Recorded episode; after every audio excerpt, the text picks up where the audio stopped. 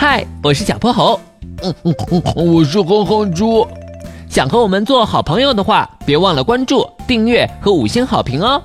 下面故事开始了。小泼猴妙趣百科电台，胆小鬼鸵鸟兜兜。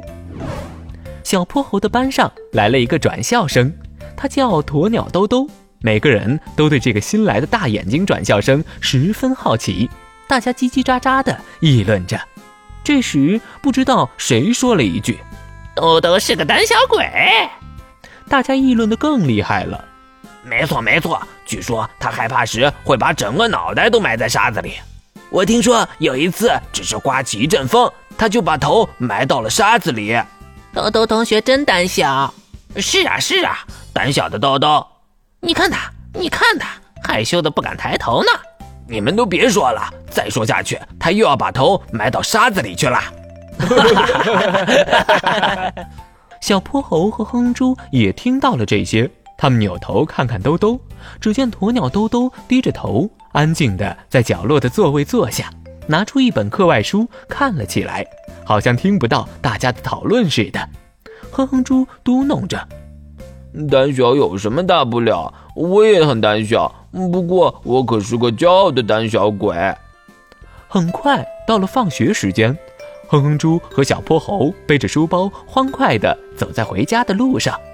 哼猪，你听，是不是有人在呼救？咦，好像真的有。学校旁的小巷子里传来隐隐约约的呼救声。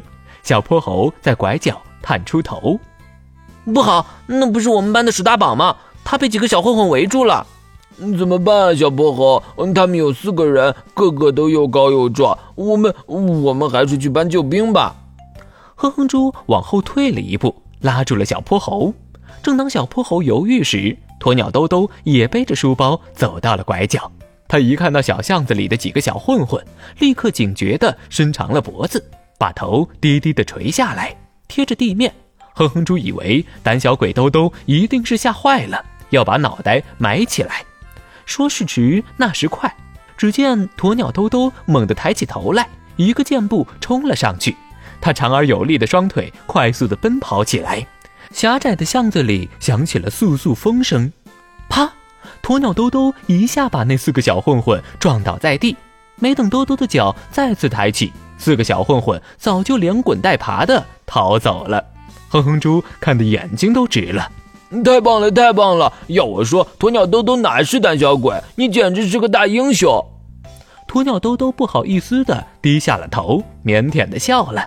小泼猴像是突然想起了什么：“兜兜，刚才你把头贴着地面，是要准备发起攻击吗？”“是呀，我们鸵鸟在遇到危险时会把头贴近地面，方便辨别声音的方位和远近，同时也可以隐蔽自己。”但是我们的脑袋太小了，好多人以为我是把整个脑袋埋进了沙子里。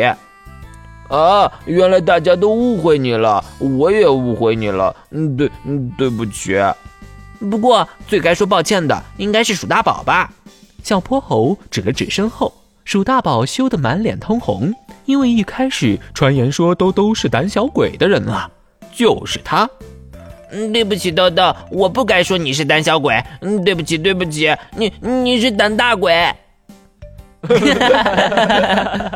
大家笑作一团。从那天起，再也没有人说鸵鸟兜兜是胆小鬼了。今天的故事讲完啦，记得关注、订阅、五星好评哦。